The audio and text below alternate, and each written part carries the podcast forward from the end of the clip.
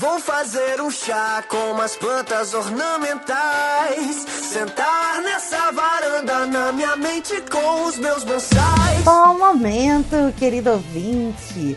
Eu sou Renata da S e se você crescer num espaço pequeno, você vai crescer pouco. Olá, ouvintes, eu sou Guilherme Andrade e uma vez eu pesquei um peixe pelas costas.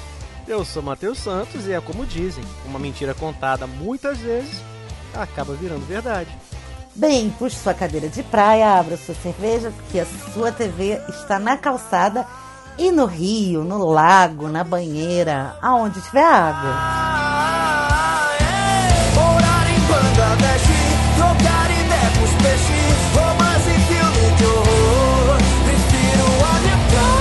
Então, pessoal, hoje é dia de Peixe Grande, suas histórias maravilhosas. Um filme pelo qual eu sou completamente apaixonada e foi minha escolha. E é, eu queria saber dos meninos se eles aprovaram a escolha, o que, que eles acharam. de Eu botar esse filme na nossa lista dos filmes escolhidos do ano. Fala aí, Guilherme. Eu gosto de Guilherme falando que ele não consegue esconder o humor dele. Ele é um cara muito honesto. É, é sempre bom começar pelo Gui, que a gente já sabe o tom. Cara, eu, eu curti o filme, eu gosto desse tipo de filme que conta as histórias meio malucas, assim, sabe? Meio fantasiosa. Fantasia é um dos meus gêneros favoritos. Então, eu curti, adorei. Eu acho que assisti esse filme com a Mariana, a gente ficou ligado, assim. Eu, eu gostei mesmo, gostei bastante. E eu só não entendi por que, que a Renata gosta desse filme e não gosta de Forrest Gump. É porque Renata tem birra com a porra do Oscar. Eu já falei aqui. Esquece o Oscar e ame os dois. Ela não, não quer, que, que, que faz. Gente, eu vejo tão mais coisa nesse filme do que eu vejo em Forrest Gump. Sério mesmo. A começar pelo filme ser uma poesia visual, né? Isso aí, cara, é, o filme é 153 mil vezes mais bonito que Forrest Gump. Segundo, porque eu amo Tim Burton, eu vi é, é, Os Fantasmas Se Divertem criança ainda. Depois eu fui uma pequena lobis mulher juvenil na época que Edward Mãos de Tesoura passava na sessão da tarde o tempo todo. E, cara, o resto todo.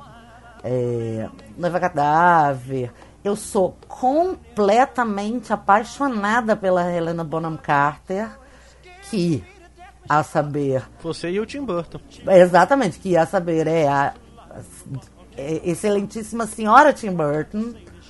É, e assim, cara, eu não tenho nem como comparar. Aliás, eles se separaram há pouco Mas tempo, olha só, né? não dá, Mas- não é pra comparar. Não, eu sei, eu não comparo mesmo não. Esse é um filme que eu amo e o Forrest Gump é um filme que eu não gosto. Só isso. Não, mas assim, o Guilherme brincou, porque é uma coisa de contar a história, né? Tem a ver, acho, que é, acho que é por isso que o Guilherme falou, né? Porque tem a ver com contar histórias e é, é, contá-las à sua maneira, né?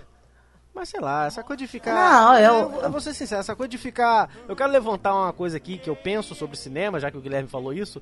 Essa coisa de comparar filme eu acho muito paia, sabe? Eu não gosto nem de comparar filmes que estão dentro da mesma franquia. Eu acho muito nada a ver. Ah, o que, que foi melhor? O, o Star Wars 7 ou Star Wars 4? Ah, velho, assista essa porra.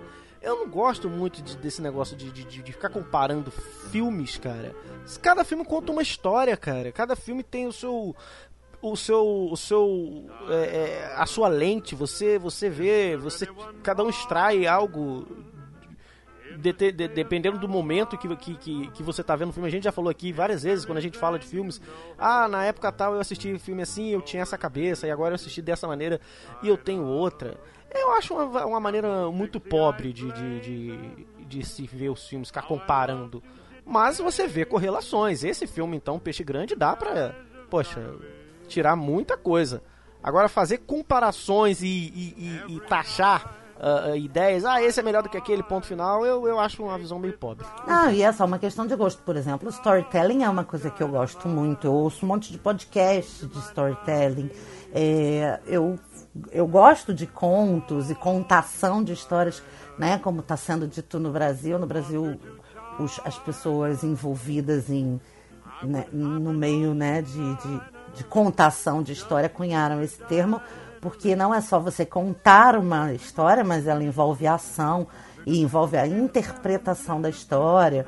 E eu gosto muito. Agora, tem a ver também com a Helena Bonham Carter, que é a atriz protagonista do filme que eu mais amei na minha vida. E aí tudo que eu vi com ela na vida eu amei, sabe? Tem a ver com, com a estética visual do Tim Burton, que é uh, muito particular, muita assinatura.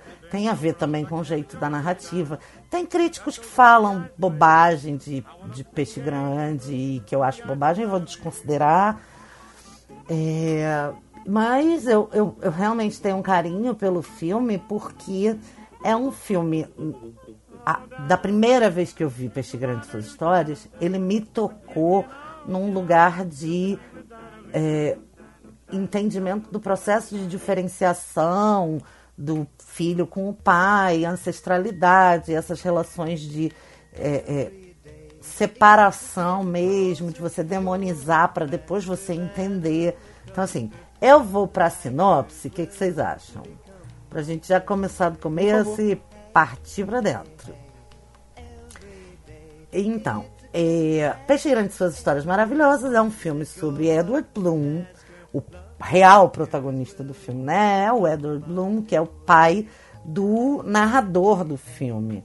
É, que no, no, no, no filme ele é narrado pelo Billy Kudrup, o, o William Bloom, o filho, e o pai é jovem, o Will McGregor, e velho, o Albert Finney.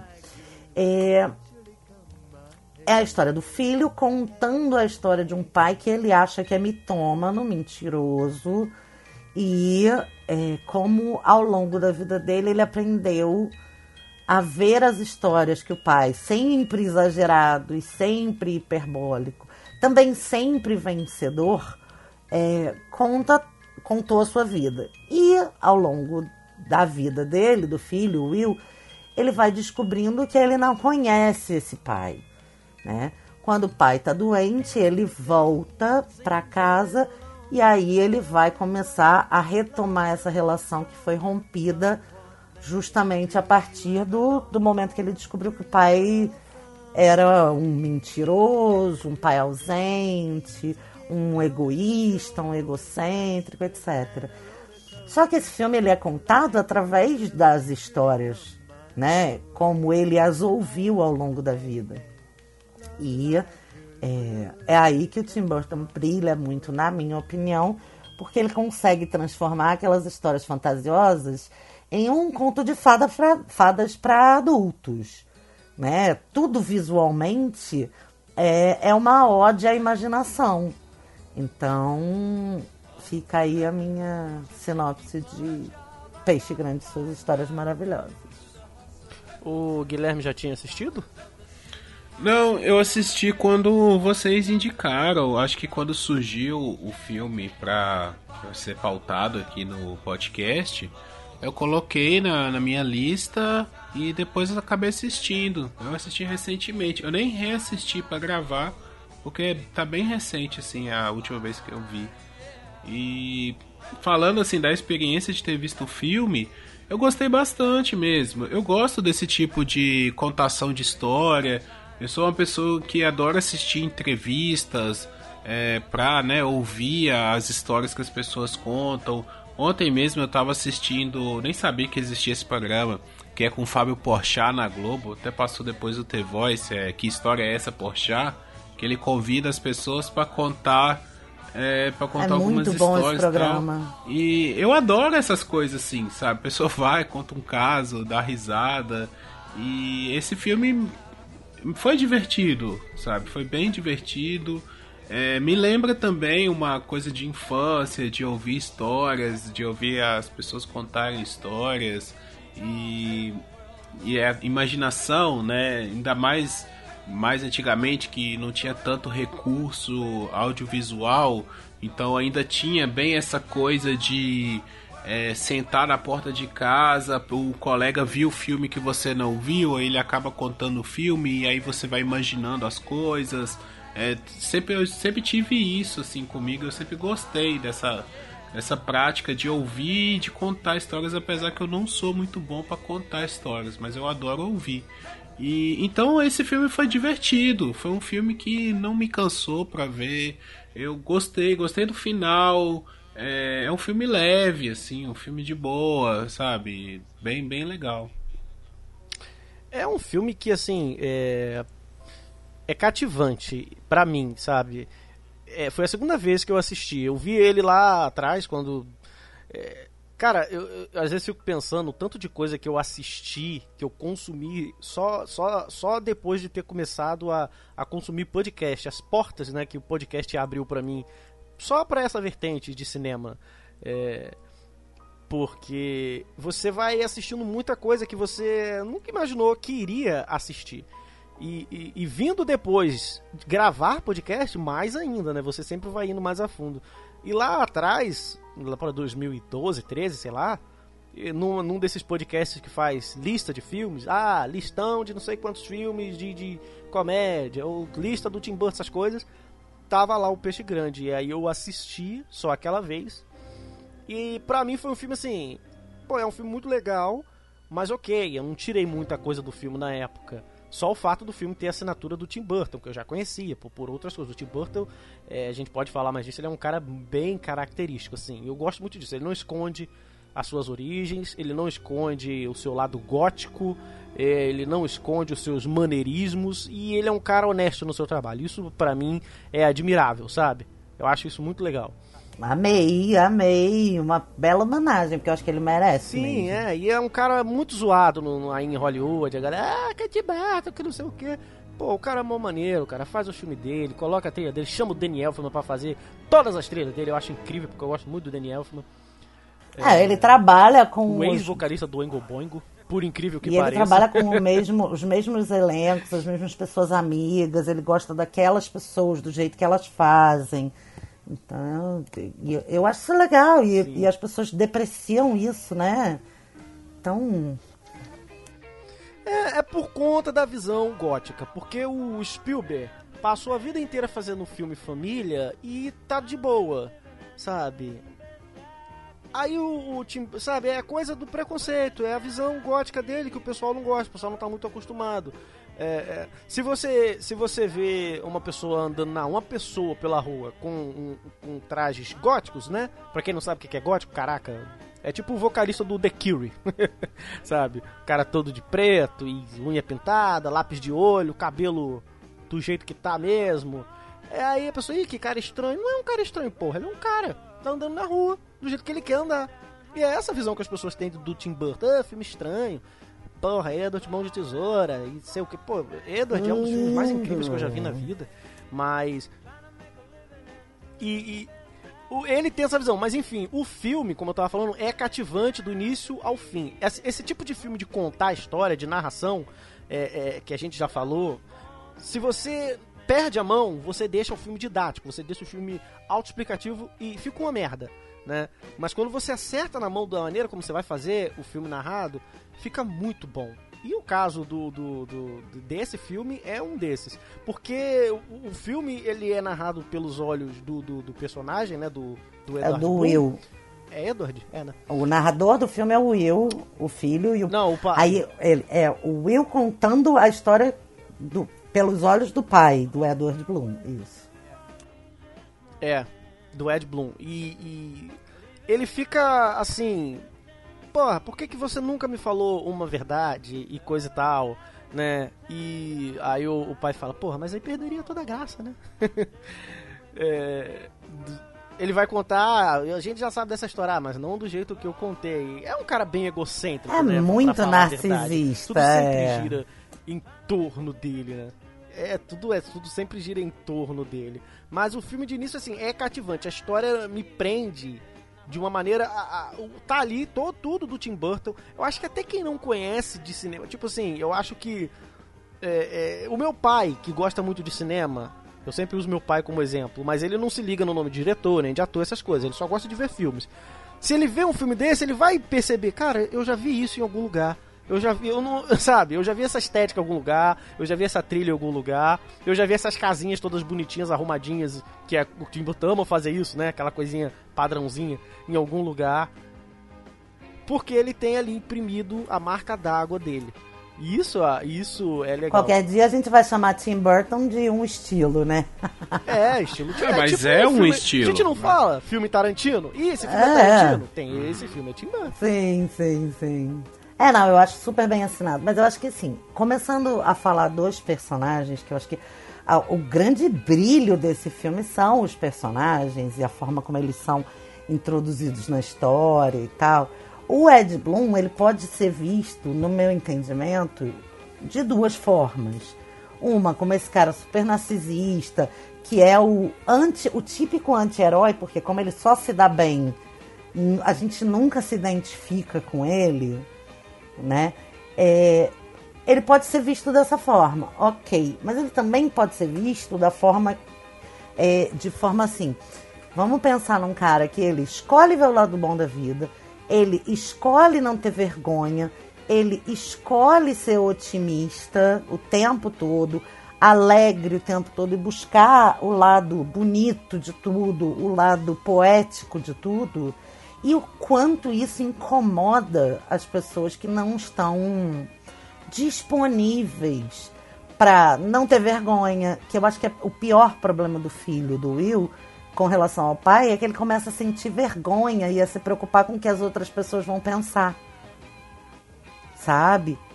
E aí ele começa a fazer toda uma desconstrução da imagem do pai e fica com ódio, com raiva, se afasta e tal, como um modelo de tudo que ele não quer ser, quando na verdade ele está deixando de ver que o Edward Bloom é o cara velho que preserva a criança dentro dele.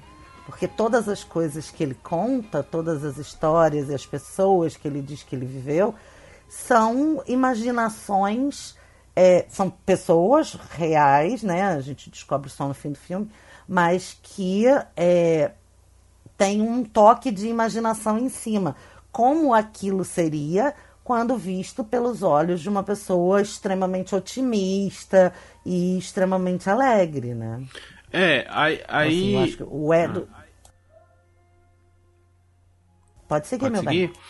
Não, é porque você tá falando isso daí, eu tô lembrando. O pai dele, o... Ele é um viajante, não é isso? Ele passou a maioria da vida dele viajando. É, ele é um vendedor. Um vendedor, né?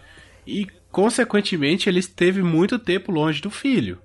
E ele voltava com essa história, essas histórias, não é isso? É, ele ia e tal, vivendo a vida dele, uma vida de aventura, e o filho dele estava em casa, sabe? É, Exatamente. É, isso me lembra muito um, um, texto que eu escrevi, um texto, sei lá, um podcast que eu gravei sobre Dragon Ball Z. É, é até engraçado, mas tem muito a ver. O, o, Goku, que é o protagonista e que todo mundo acha que é o herói, ele é super otimista também, ele é super pra cima, ele sempre vê o lado bom, ele tá sempre disponível para lutar para a próxima aventura e não sei o que.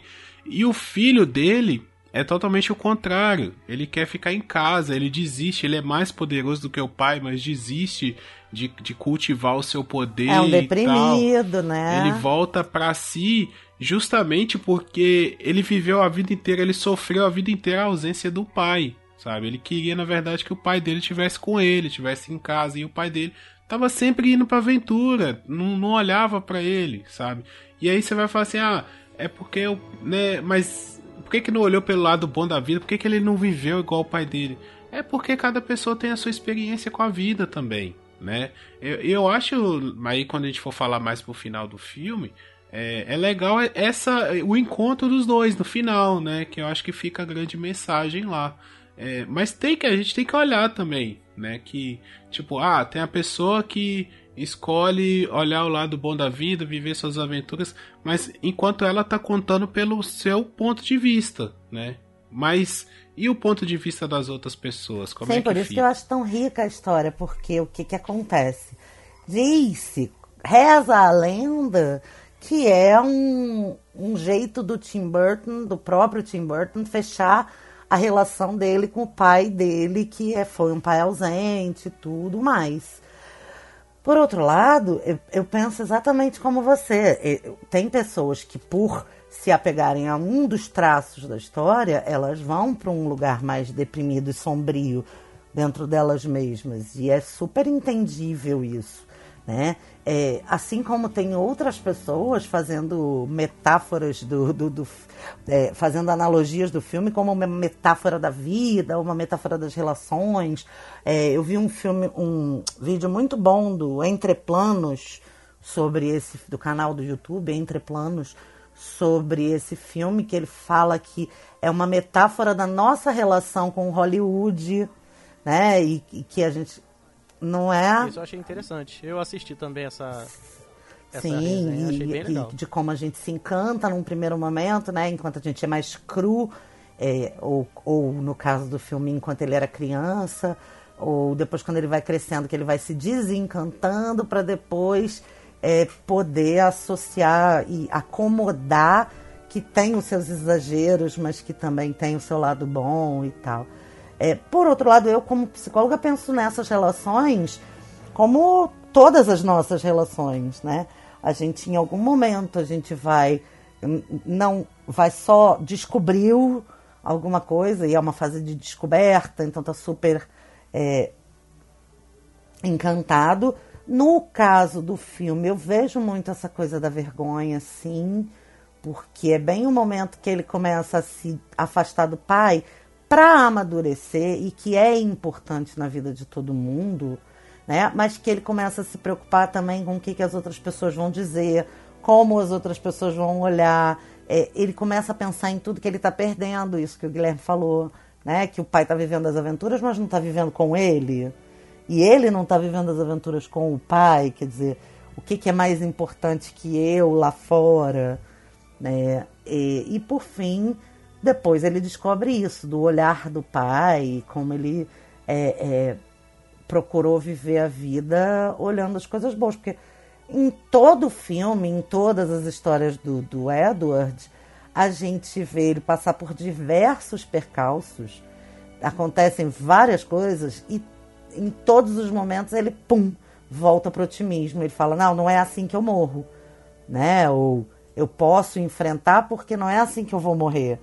Eu posso encarar isso porque é, eu dou conta, eu consigo. É, e também tem um pouco desse elemento da autoconfiança ser uma coisa que as pessoas é, lidam de forma muito projetiva como arrogância o tempo todo. E eu não vejo ele sendo arrogante, eu vejo ele sendo confiante. Né? Muitas vezes a gente, quando não tem muita autoconfiança, a gente vê as pessoas autoconfiantes só como arrogantes. E é um jeito da gente diminuí-las também.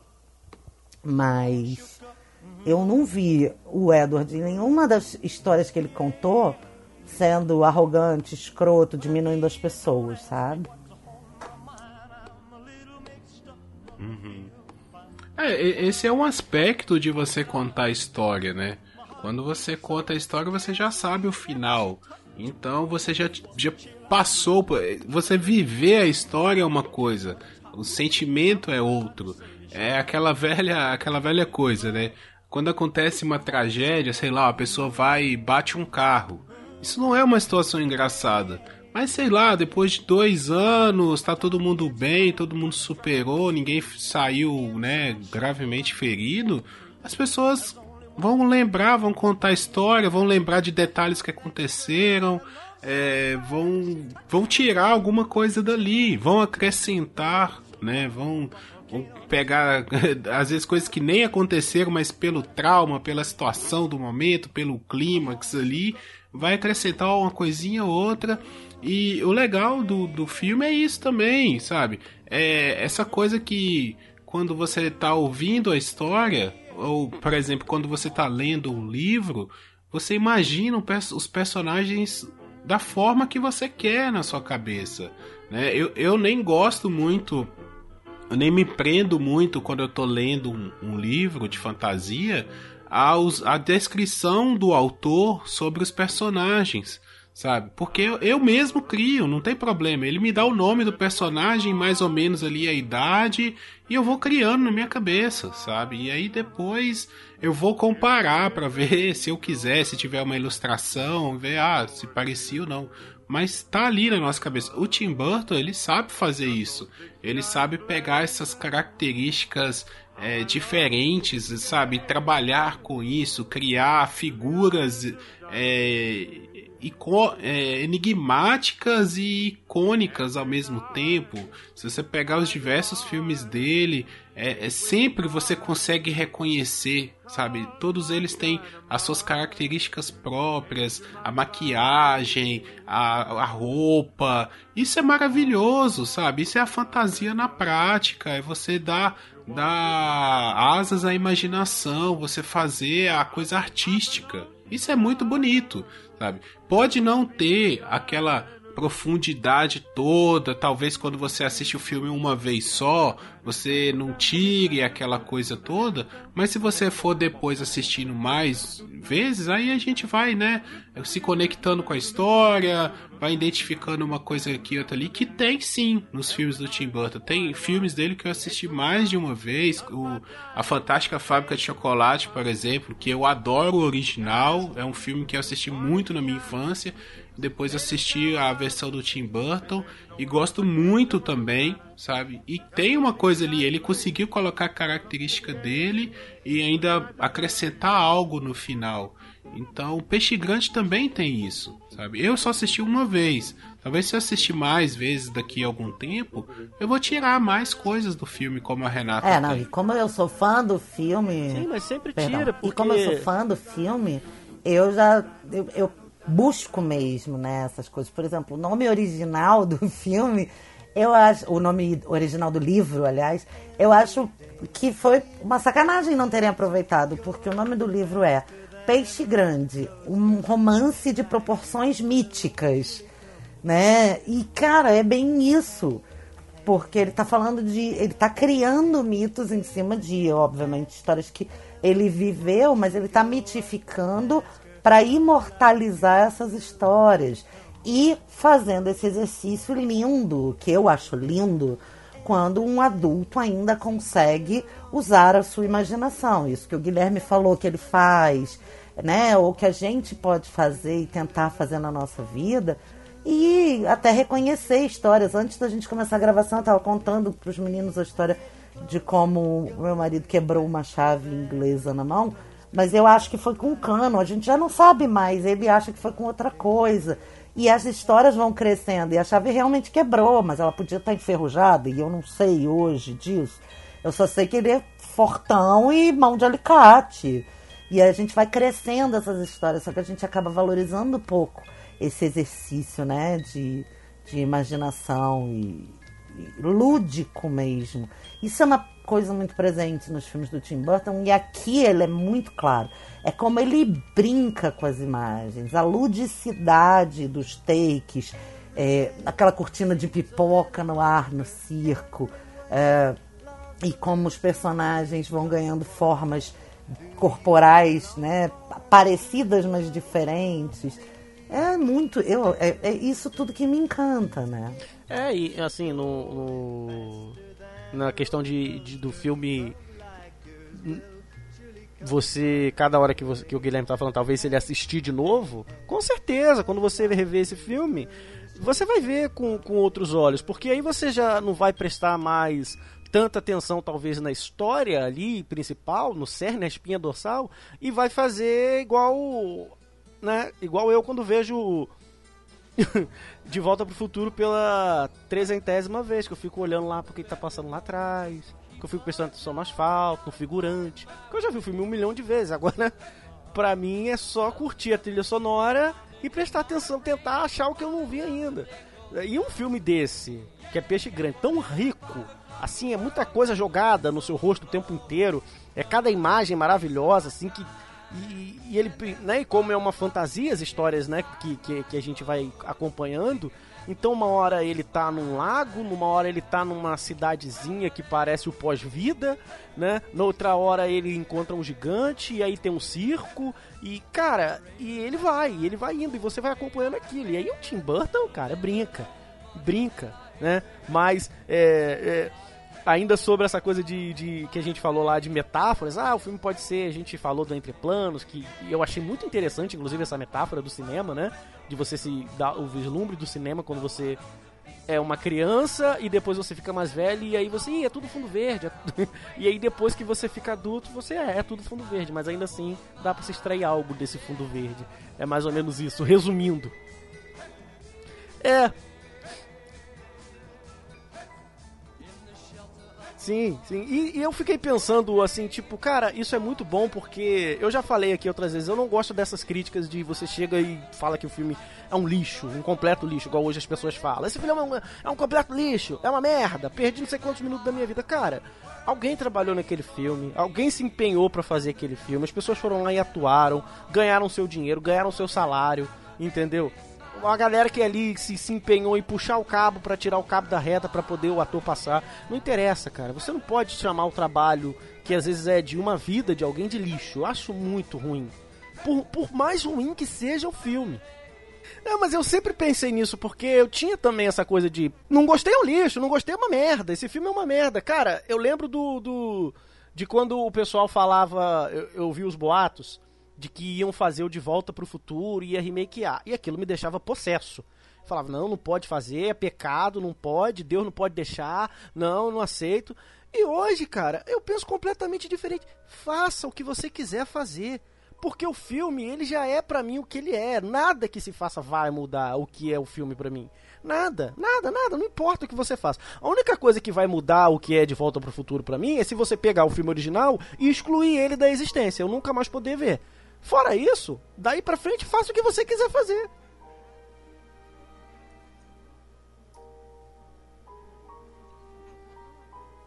É, querendo eliminar o filme, né?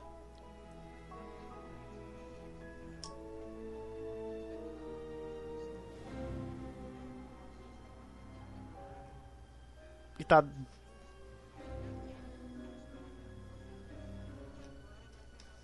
Sim. Era um produto de sua época e, e aí você você tira suas próprias con conclusões. Então, é, não exclua a obra. Quer fazer o que você quer remakear o que você quiser fazer, faça, faça. É, é, reconte a história à sua maneira, mas aquela obra fique ali. E aí a pessoa vê e tira a, as suas conclusões. Então eu sempre pensei nisso, cara, poxa, não é um lixo, cara. Acaba o filme, você já viu? Eu sou, eu sou do tipo de pessoa que vai no cinema e fico até a última letra do crédito, dos créditos, não sei vocês. E eu fico ali pensando, cara, ali é o meu momento de reflexão. Né? Enquanto tá todo mundo andando,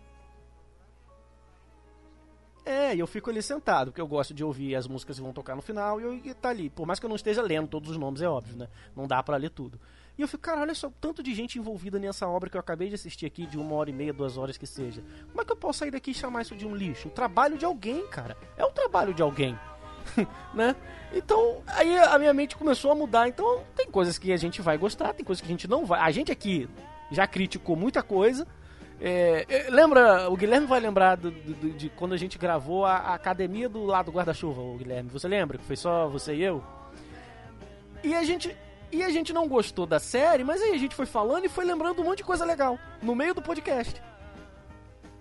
Lembra disso? Sendo que no início a gente, pô, que série chata, caraca, eu vou bater, vou enfiar porrada nessa série, porque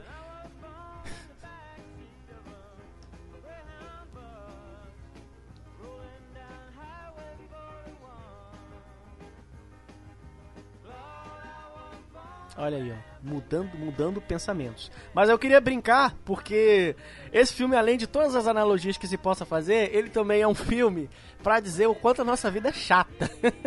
porque olha só, a gente gravou algum, algum episódio atrás, é sério, eu não vou lembrar do nome, mas vocês vão lembrar, que a gente falou de. Do, do Lázaro Ramos lá, do, do meu tio. Do. O homem que copiava. Não, é, o homem que copiava comédias românticas. E aí a Renata falou bem assim: eu não gostei porque, cara, ele é muito chato. Ela falou um negócio assim. O personagem do Lázaro Ramos do filme é muito chato. E ela perguntou: será que a gente é tão chato assim? E eu lembro de ter dito: sim, nós somos extremamente chatos. Nós somos um porre, na verdade. E tem um momento nesse filme que o. que. que o. o médico do, do Ed Bloomberg fala assim: Ah, já, o seu pai já te contou a história do seu nascimento? E aí ele fala, ah, sim, que não sei o que, não sei o que. Aí não, a história é real. Eu vou te contar a história real. Sua mãe entrou em trabalho de parto, seu pai estava longe e você nasceu. Foi só isso. Foi uma história normal. E aí o, o médico fala, eu prefiro. É, mas foi de boa, não teve problema e ok. Né? Foi uma história normal. Exato, não teve nada, não teve nada demais, não teve nada demais, não teve nada demais. Aí ele fala, eu prefiro muito mais a história que o seu pai conta. então é como o Tim Burton estivesse falando, cara, a nossa vida é chata, a gente é chato, fora umas exceções, é um porre, sabe? E o, o que o Ed Bloom só, só fez foi dar um pouquinho mais de tempero às histórias, pô, é incrível. então, além de todas as analogias, eu fiquei pensando nisso. Não, só para comentar é sobre isso, e, e também é o filme comunicando com a gente de o porquê ah. que a ah. gente precisa ouvir histórias, né? O porquê que a gente precisa assistir filmes, porquê que a gente precisa se divertir com os filmes. É aquilo que o Matheus sempre fala que, ah, eu vou assistir o filme sem esperar nada. Eu quero que o filme me entregue alguma coisa, né? Eu quero ver o que, que o filme tem para me entregar, a série tem para me entregar. E assim, é, é a gente ir de coração aberto para a história. É, a gente. Porque a gente precisa, sabe? Poxa, você vai assistir uma coisa, você vai ouvir uma história e você vai de coração fechado para aquilo. Ah, não, já não vou gostar. Não gosto desse tipo de história. Cara, é, a gente tá, tá perdendo tempo, sabe? Porque a vida é chata, sabe? A vida já é chata. A vida é monótona, é repetitiva. Poucas são as pessoas que que conseguem, sei lá, ter uma variedade na sua vida. Eu nem sei se existe esse tipo de pessoa, porque até mesmo, sei lá, vamos pegar uma aeromoça, um piloto de avião que está sempre viajando, um motorista de ônibus que está sempre de um lugar para outro. Mesmo assim, 90% do tempo é chato, porque você está ali sentado no avião ou no ônibus, você está na rodoviária, você está passando perrengue. Então a gente precisa disso. A arte ela serve para isso. E desde contar uma história numa roda de amigos, numa roda de parentes, é entretenimento, é arte, é faz bem pra gente, sabe?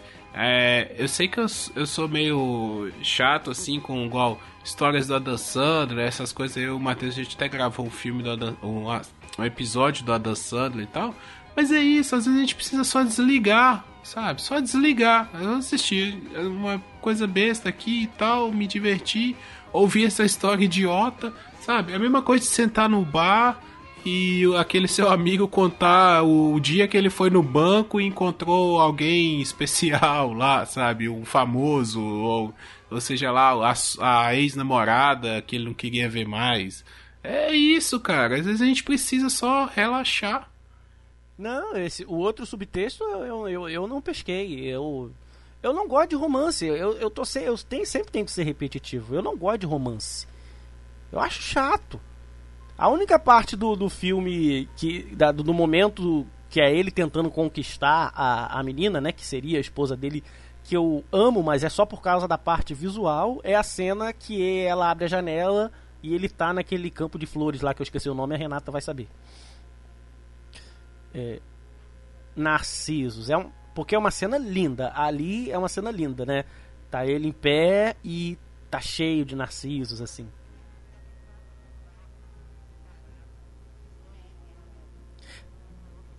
É, mas ali já vai em outro canto, porque falou de paixão à primeira vista, você sabe que eu não acredito nisso. Né? Você sabe que isso pra mim é conversa fiada. Não existe paixão à primeira vista. Existe atração carnal à primeira vista. Nisso eu acredito. De desejo. Existe desejo à primeira vista. Ninguém se apaixona à primeira vista. Isso não existe.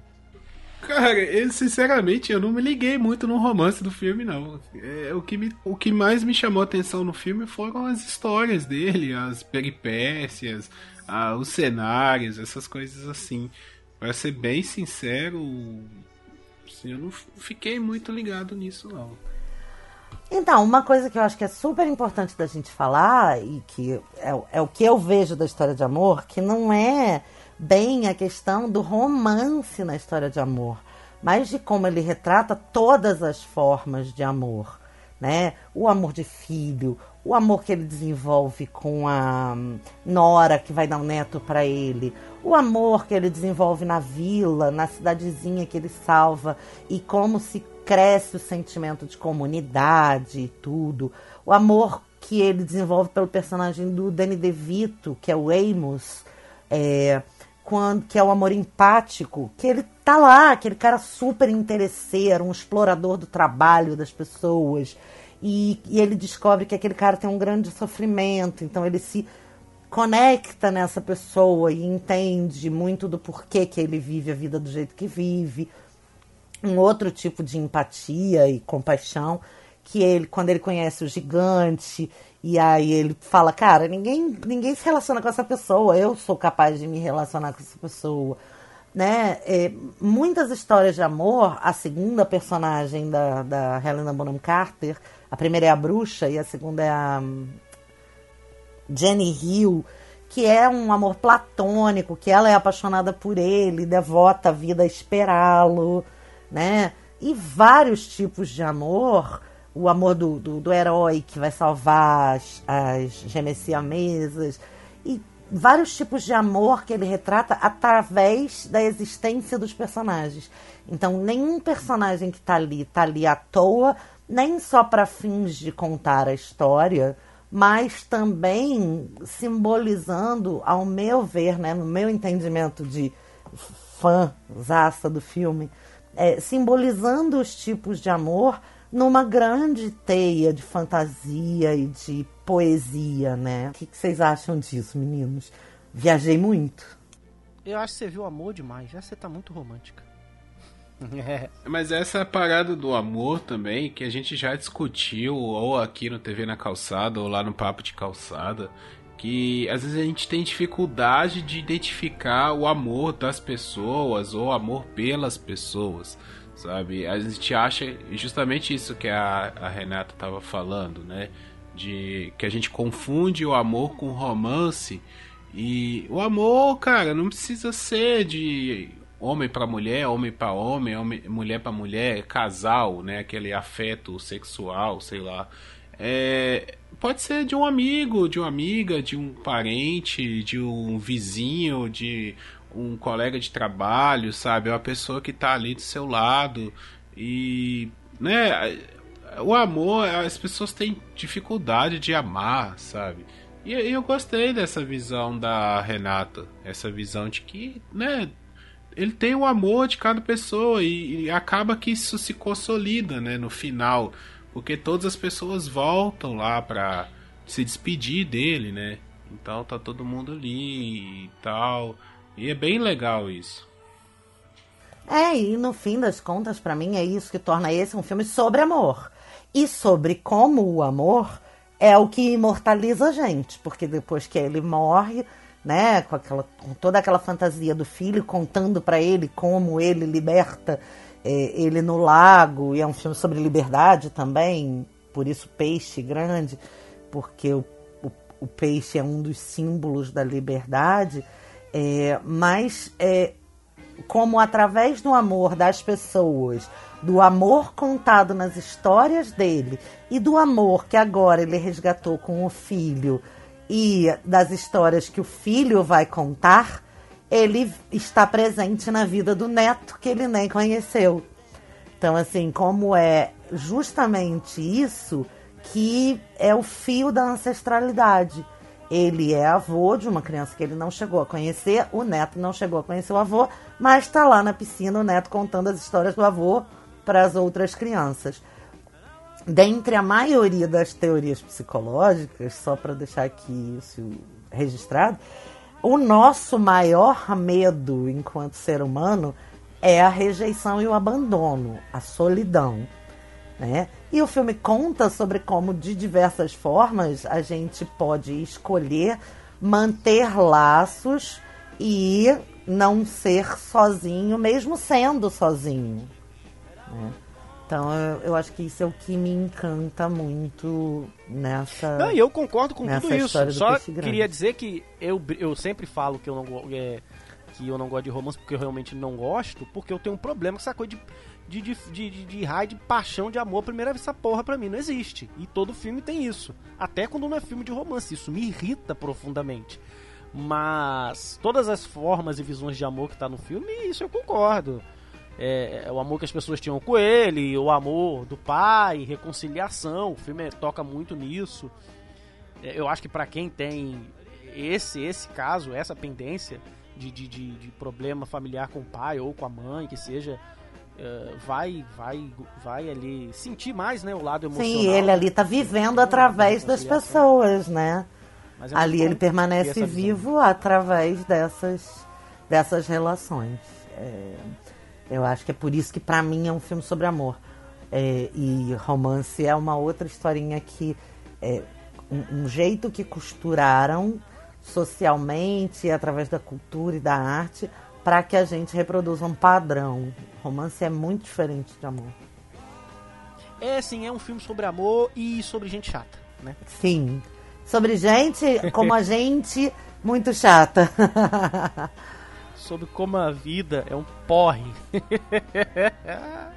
e como a gente pode tentar torná-la mais interessante, não é mesmo? Sim, eu vou pegar uma mochila no final desse podcast e vou via Vai- virar caixeiro viajante. Vai pegar um rio, vai viver seus peixes. gente, mais alguma consideração? Assista um filme. Pra quem veio ouvir o podcast sem assistir o filme, assista. É um, um belo Tim Burton pra você ter na sua galeria de filmes assistidos. Ah, e procure mais coisas de Tim Burton. Porque tem muita coisa legal desse cara. É um universo bom aí pra você entrar de cabeça. Principalmente Edward de Mãos de Tesoura, se você que tá ouvindo nunca assistiu. Sério, assista Edward de Mãos de Tesoura. E pra mim o conselho que fica é permitam-se também. Permitam-se sentir, permitam-se afetar, porque tem, existe uma possibilidade da, da vida ser um pouco mais interessante do que é. Não é mesmo?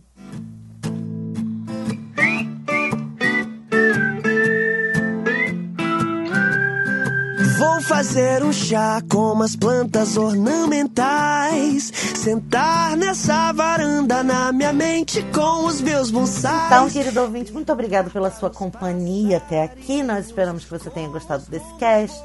Aguardamos o seu contato nas nossas redes sociais. Nós somos o Papo Calcado no Facebook, Twitter e no Instagram. Se você quiser ser nosso padrinho ou contribuir para o nosso projeto lá no PicPay, é só procurar o perfil do Papo de Calçada Podcast. E também, se você quiser conversar diretamente com a gente, para você, como alguns dos nossos ouvintes também podem dizer que tem episódios para chamar de seus, e você sugerir episódios pra gente, dizer o que, que você achou, comente no nosso blog e o nosso grupo do Telegram é.